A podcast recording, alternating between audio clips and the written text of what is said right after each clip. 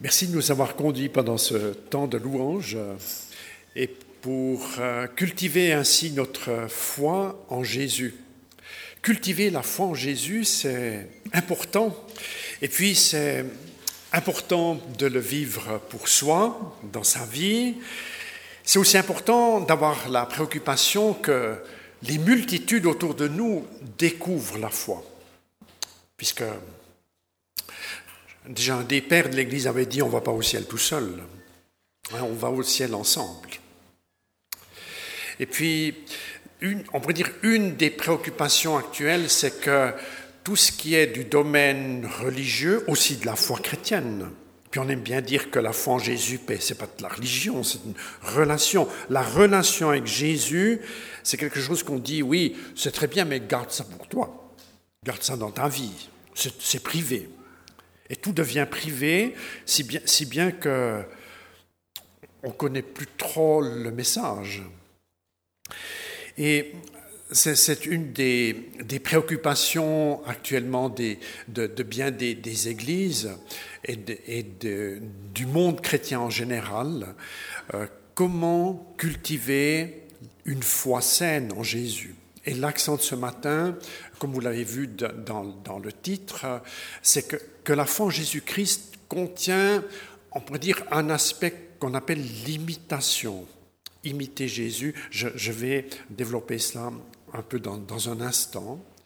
Et c'est bien dans la mesure où, cette foi, la foi en Jésus est saine, et bien établie. C'est un peu comme si vous faites du camping bien amarré. Hein. La tente, il faut que ça tienne. Hein. Si vous amarrez vos, vous mettez vos sardines que d'un côté, si le vent vient de l'autre, ça, ça s'envole quand même. Donc, il faudrait que la, la foi en Jésus soit bien établie, bien fondée. Il y a beaucoup de textes qui abordent de cela. Et je, vais, je vais tout à l'heure euh, lire un texte en, relation avec cela. Mais tout, tout d'abord, j'aimerais vous parler de trois journées théologiques qui ont eu lieu en, juin dernier. C'est pour la troisième fois à, à Fribourg. C'est le cliché suivant, où il est, où il est question de où il était question, de, euh, le titre est en anglais, mais comment euh, imaginer l'Église au XXIe siècle? Parce qu'en bien des lieux, l'Église est fragile, pour pas dire malade. Et puis, ce n'est pas qu'une question des, des églises euh, historiques, c'est en fait toutes les confessions ont cette préoccupation, qu'elles soient de type orthodoxe, de type catholique romaine, de type euh, réformée protestante, même chez les évangéliques, il y a cette préoccupation. Comment comment nourrir la foi des personnes. Et puis on remarque bien que, l'Église, ce n'est pas d'abord une structure. Parce j'ouvre une parenthèse que je vais tout de suite fermer. On peut organiser l'Église un peu comme ceci ou un peu comme cela. C'est pas là la question principale. Qu'on appelle les pasteurs des prêtres ou des évêques ou des anciens euh, ou des porte-paroles ou des évangélistes, peu importe. C'est ce qu'il y a dans le cœur qui compte. C'est cette relation de vie avec Dieu qui est vécue, retraduite, qui va contaminer les personnes autour de nous. Et ce qui est intéressant euh, en écoutant euh, les, exposés qui ont été donnés à Fribourg, c'est d'abord un peu le, constat. Euh, il y a notamment un orateur d'Allemagne qui disait Notre Église protestante réformée, elle perd chaque année l'équivalent de membres qui correspond à la ville de Genève. C'est 200 000 personnes depuis 1968. Vous, pouvez faire le calcul, hein chaque jour, combien d'émissions ça fait. Chaque jour, chaque, jour des démissions. Et puis c'est un phénomène qui, qui, est aussi en Suisse. Par exemple, en Suisse, euh, actuellement, 24% de la population, quand il s'agit de remplir un formulaire, mais sans confession. Ça ne veut pas dire que parmi ces personnes sans confession, aucune ne serait en relation avec Jésus. Évidemment, ce pas des, chiffres comme ça, mais ce sont quand même des indicateurs qui nous montrent... Euh, euh, qu'il y a là, euh, qu'il y a une préoccupation dans l'Europe qui était un peu le berceau de l'Église. Hein. L'Église née à Jérusalem au jour de la Pentecôte. On, dit souvent que l'Europe a été un peu la, le berceau de l'évangélisation. Et puis on a souvent dit que la France, euh, dans les bouquins d'histoire, on dit que c'est la fille aînée de l'Église, mais euh, en tout cas avec la laïcité, euh, c'est un grand thème en politique française, c'est un peu comme si on voulait bien biffer ce, ce passé-là. Et puis même ce qu'on appelle les églises de multitude, je parle des paroisses historiques, souvent les paroisses sont devenues aussi des groupes de confessants. Euh, parce que les, non-pratiquants ont, une, parfois une, critique ou un regard euh, relativement sévère sur les pratiquants de la même paroisse, les quelques-uns, les quelques grands moments. J'ai rencontré cette semaine encore des, pasteurs protestants qui me parlent des cultes qu'ils ont le dimanche matin avec 5-6 personnes. On a de la chance d'être un peu plus, même en période de vacances ici. Dans, euh, oui, je ne dis pas ça pour jeter des pierres, vous comprenez? Je, dis qu'il y a une préoccupation commune qui touche même les évangéliques. Alors, il, y a même parmi les évangéliques quelques communautés qui grandissent, mais souvent ça se fait un peu sur le dos des autres. Alors, je ne critique pas les, personnes qui changent d'église, hein, c'est notre liberté. Et puis, pourvu aussi, je dis toujours les gens qui, étaient chez nous, qui partent ailleurs, pourvu qu'on soit reconnecté à une bergerie, quand même où on, où on écoute euh, la, parole de Dieu. On est responsable de ses choix personnels. et puis les pasteurs ne euh, sont pas propriétaires des gens, c'est Jésus qui est propriétaire de, notre foi et de notre relation à lui. Et puis, pour en finir avec ce qui était souligné à Fribourg, c'est qu'on a, a dit, mais l'important, c'est pas tellement les structures d'église, le nom des églises, le type de confession. Ce qui est important, c'est ce qu'il y a dans le fond de tiroir, c'est-à-dire la foi des gens. Comment, va-t-on nourrir cette relation de vie? Et quand elle est nourrie, la famille en est bénéficiaire, c'est-à-dire la famille locale, l'église locale, la paroisse locale, et puis il y a tout un, mouvement qui, se crée, qui permet d'impacter, d'où l'importance de la, vie de prière, de l'espérance, de savoir, de savoir comprendre qu'est-ce que Jésus attend de moi. Et puis, c'est pour tout le monde un peu différent, parce que Dieu nous a, nous a pas fait en photocopie comme ça. Hein. On est tous là avec des visages différents, mais c'est aussi vrai dans nos cœurs, même dans notre manière de vivre la foi. Il y a des morphologies, je veux dire par là, des formes qui sont, qui sont différentes. Bien sûr, elles portent toute la, la marque du, du grand patron, puisque c'est lui qui nous a créés. Et puis les animaux et les plantes, il était question dans le témoignage des plantes, c'est un peu nos cousins, nos cousines, où le même ingénieur a été au travail. Et puis Alléluia pour les petites paraboles des plantes, des chats ou des chiens ou des vaches qui nous aident à comprendre un peu qui on est. Parce que des fois, quand les gens savent plus trop comment fonctionner, c'est les bêtes qui le montrent. C'est Jésus qui a dit ça. Quand le bœuf, il tombe dans le trou le jour du sabbat. Est-ce que vous restez religieux ou est-ce que vous faites quelque chose parce que vous avez un cœur pour le bœuf? C'est Jésus qui a parlé comme ça. Alors, si vous avez un cœur pour le bœuf, ayez au moins un cœur pour les gens. Parce que des fois, on est tellement religieux qu'on devient très raide et très, très dur envers, envers les autres, puis on juge les personnes qui n'ont pas la même... Euh, compréhension, la même approche euh, que, nous-mêmes. Alors le texte que j'aimerais lire ce matin, je, médite ces derniers jours, c'est dans Éphésiens chapitre 4, verset 30 euh, au, au chapitre 5, verset 2.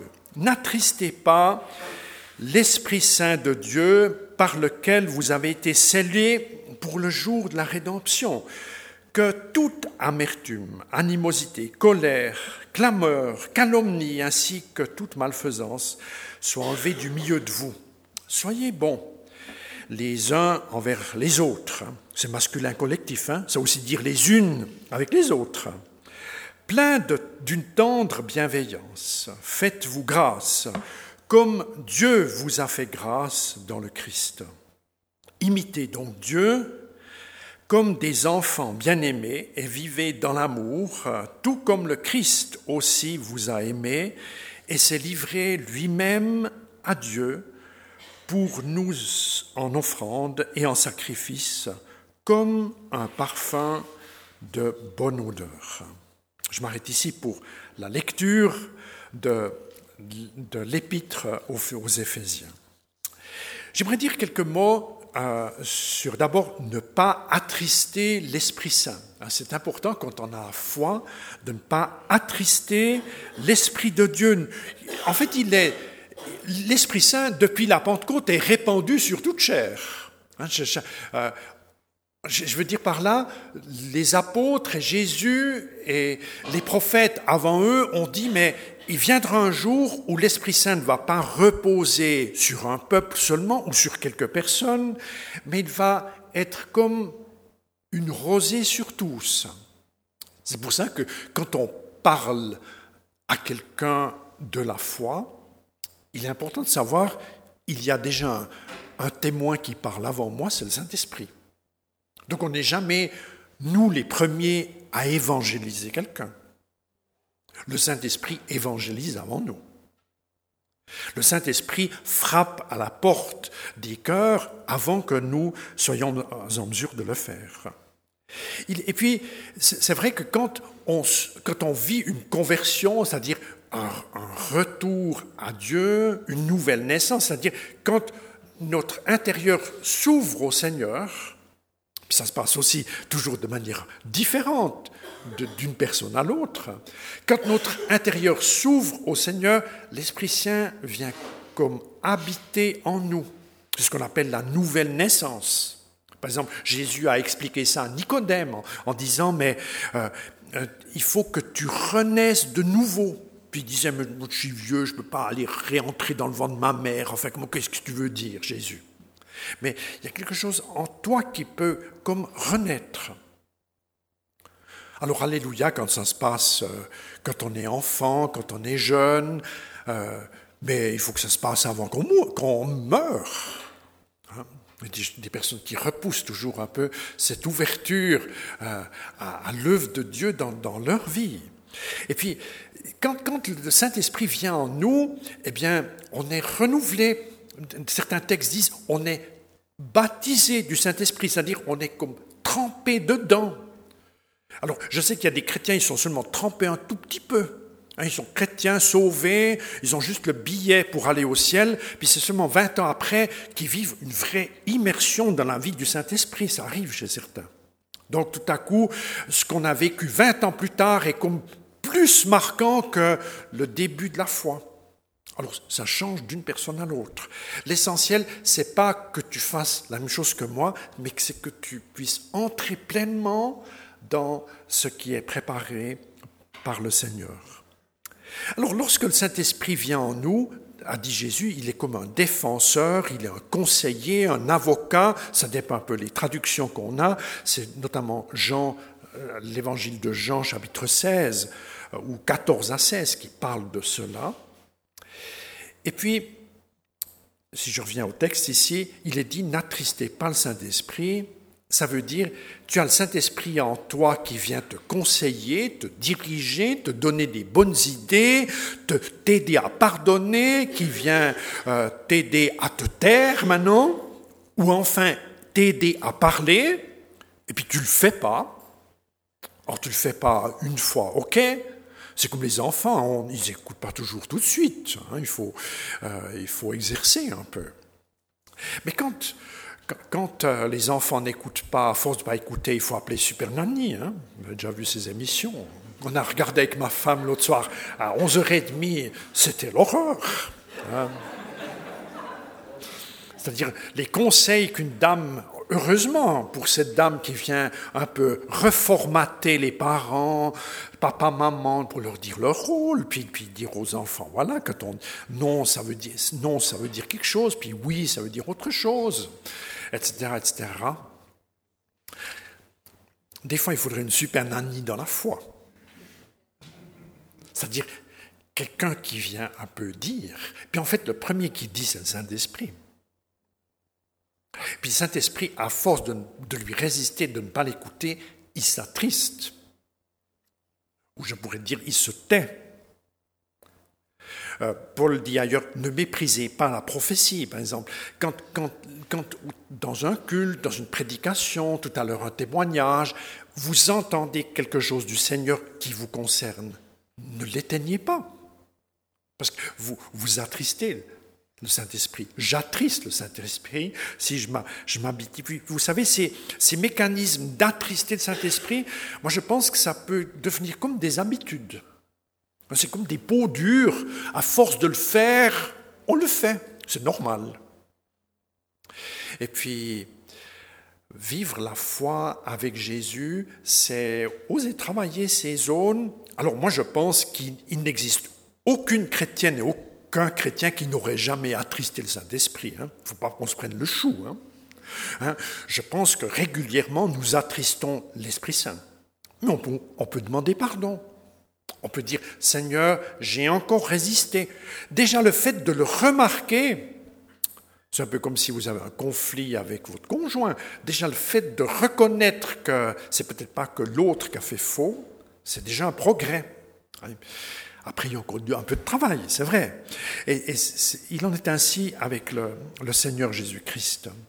Et puis, j'aime souligner pour cela pour dire, il est important que le Saint-Esprit puisse parler dans nos vies. Je dirais sur, sur nos registres à nous. Si, on est plutôt pianiste ou plutôt flûtiste ou plutôt à la, à la grosse caisse, euh, le Seigneur, il sait venir nous rejoindre sur nos registres, ce n'est pas le problème. Il, il, sait qui nous sommes et il vient là où nous en sommes, nous. Un peu comme les parents bien intentionnés qui ne vont pas demander aux petits de s'élever dans leur sphère euh, supérieure, mais la grâce des papas-mamans, c'est bien de savoir euh, reconnaître où se trouve le prochain pas utile de leur enfant et de l'encourager en cela. Je vous invite comme à méditer un instant un domaine où vous, vous êtes tenté de résister. Certainement qu'il y en a 20 et plus, comme chez moi.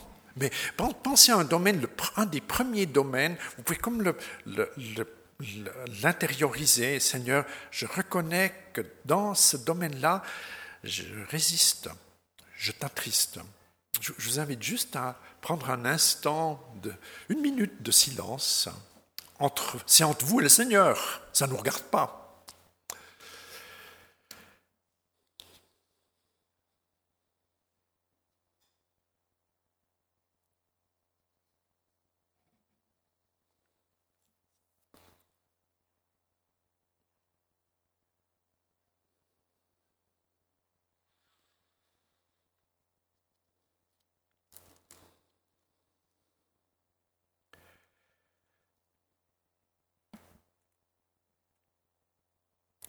Seigneur, tu entends nos prières. Amen. J'aimerais aborder brièvement un deuxième point, où il est question de qu'il y a des attitudes à, quitter, puis d'autres à développer. C'est dit dans, dans, le, dans, le, texte que, euh, que, nous, que nous avons lu il y a un instant, cette importance à ne pas à ne pas laisser piéger nos paroles et nos, nos relations par des, je dirais, des, des vieux ressorts, c'est-à-dire ces choses qui travaillent un peu dans, dans la cave de, de nos conversations, de nos réflexions, qui peuvent, euh, qui, qui, vont mettre du poison, mettre, euh, euh, on pourrait dire, des freins dans une relation de qualité. Et Paul en mentionne quelques-unes. Il parle d'amertume, c'est-à-dire ce qui aigre en nous, ce qui est l'animosité, la colère, euh, la malfaisance. Et puis c'est un peu comme des, des, des, dirais des pièces qu'il faut changer. Euh, où il faudrait avoir une révision du, moteur ou de la boîte à vitesse hein, de, nos fonctionnements internes pour laisser se développer de, de nouvelles compétences relationnelles où on est préoccupé de, de, pouvoir vivre ce qui est bienfaisant, ce qui est de l'ordre de la bonté des uns à l'adresse des autres, et puis où on exerce la grâce. Hein. C'est dit par l'apôtre, parce qu'il sait bien que même dans une famille ou une communauté chrétienne, on est là tous avec nos limites, et puis on revient tous les dimanches avec le tic, avec le toc, et puis des fois ça énerve un peu chez les autres. On le voit surtout chez les autres, mais on ne voit pas chez soi. C'est un peu comme la mauvaise haleine, hein. c'est tous les autres qui remarquent, hein. puis moi je ne je, je, je sens pas. Et puis le Seigneur, il dit qu'on peut comme remplacer ces ressorts qui, qui travaillent dans le fond de nos attitudes. Et, et j'aimerais comme vous dire, mais c'est un travail de vie. On ne peut pas se dire, c'est quand le jour où je me convertis, où tous ces ressorts sont changés. Non, c'est au fil de la vie, au fil des saisons, et ça concerne aussi quand on est plus âgé, où les ressorts du pardon, de la patience, du regard positif que l'on porte sur les autres. C'est tellement important que le Seigneur vienne mettre de la flexibilité pour pas qu'on devienne dur.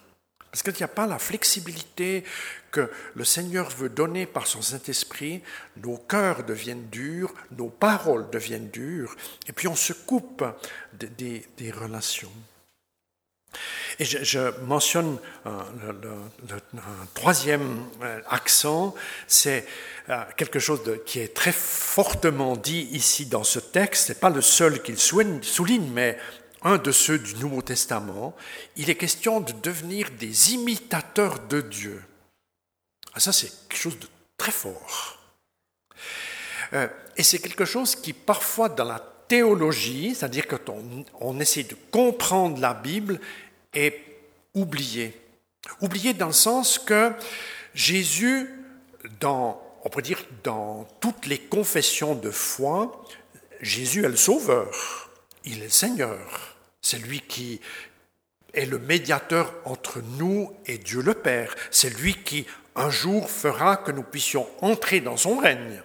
Ça, c'est, on pourrait dire, le job majeur de Jésus. Mais il y a un job mineur, second, qui est d'être notre frère aîné et notre modèle. Et ça, ça, ça appartient aussi à l'enseignement du Nouveau Testament. C'est un domaine qui parfois est un peu oublié.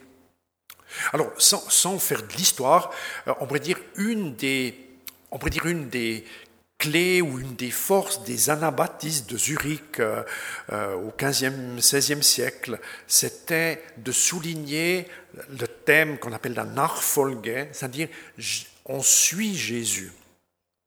En fait, Jésus est notre sauveur, il est mort à la croix pour nous, il a effacé nos péchés par son sang à la croix, mais Jésus est encore notre modèle. Et c'est lui qui va nous aider. Alors, c'est clair que ce n'est pas les églises anabaptistes qui ont le monopole de cette question, c'est un, bien du Nouveau Testament. Et puis, dans les milieux évangéliques, on peut dire, euh, souvent cet accent renaît. Et Alléluia pour ça. Hein, c'est important de, de, de, mettre cette question, en fait, euh, que ferait Jésus s'il était à ma place?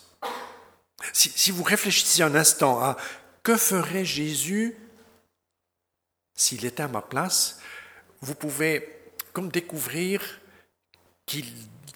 que par son Saint-Esprit, il voudrait être une sorte de GPS en nous.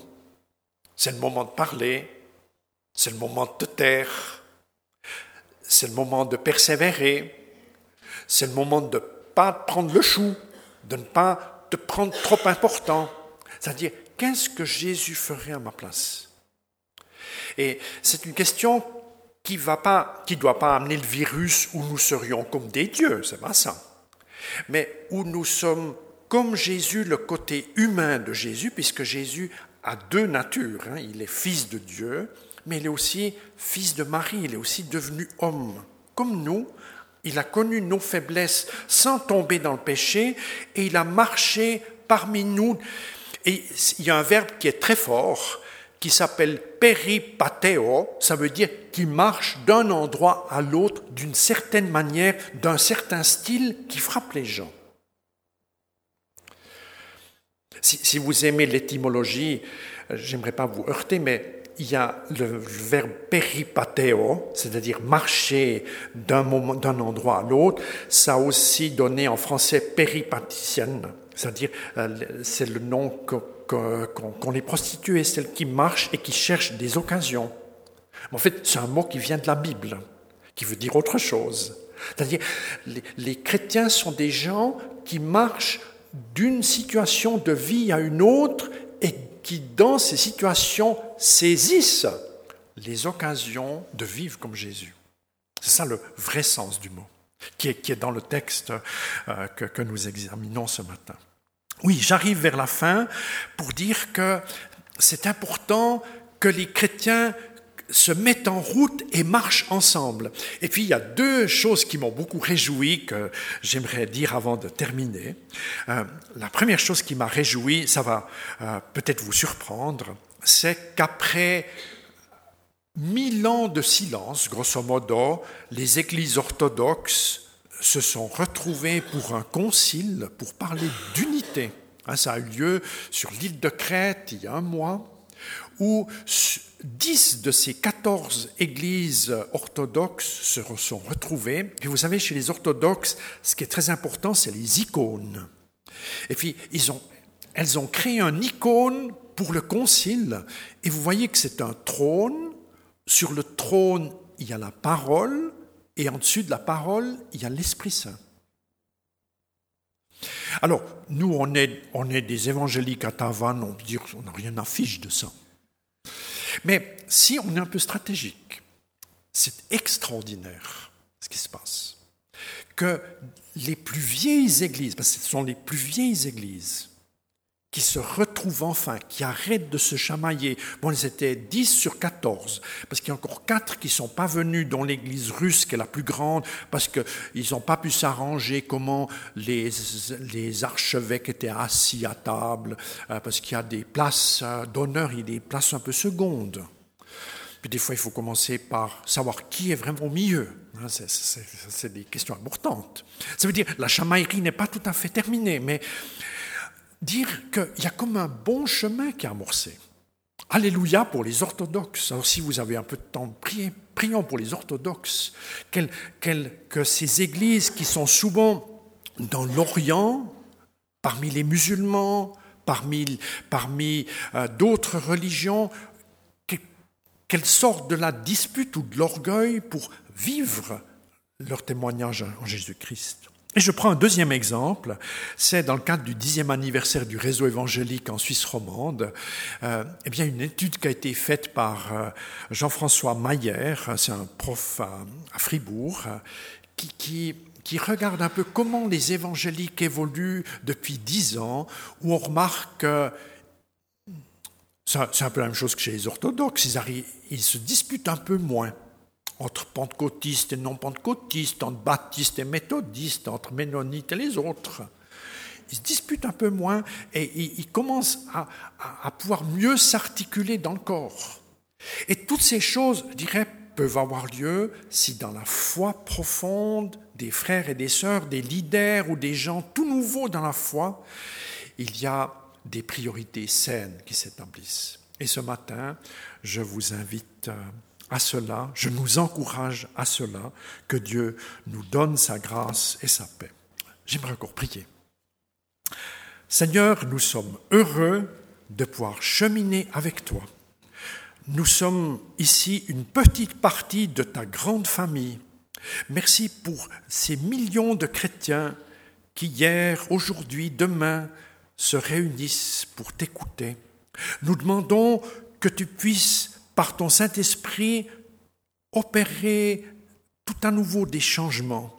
Ce qui t'a attristé puisse être remplacé, que les vieux ressorts puissent donner place à de nouvelles souplesses, de nouvelles attitudes. Nous prions pour les démarches en cours, ici et ailleurs. Et puis nous demandons à savoir imiter Jésus. Je prie pour cela. Je prie cela dans notre Église, je prie cela pour nos vies personnelles, que nous sachions nous laisser conduire par cette question avec le secours de ton Esprit Saint. Alléluia. Amen.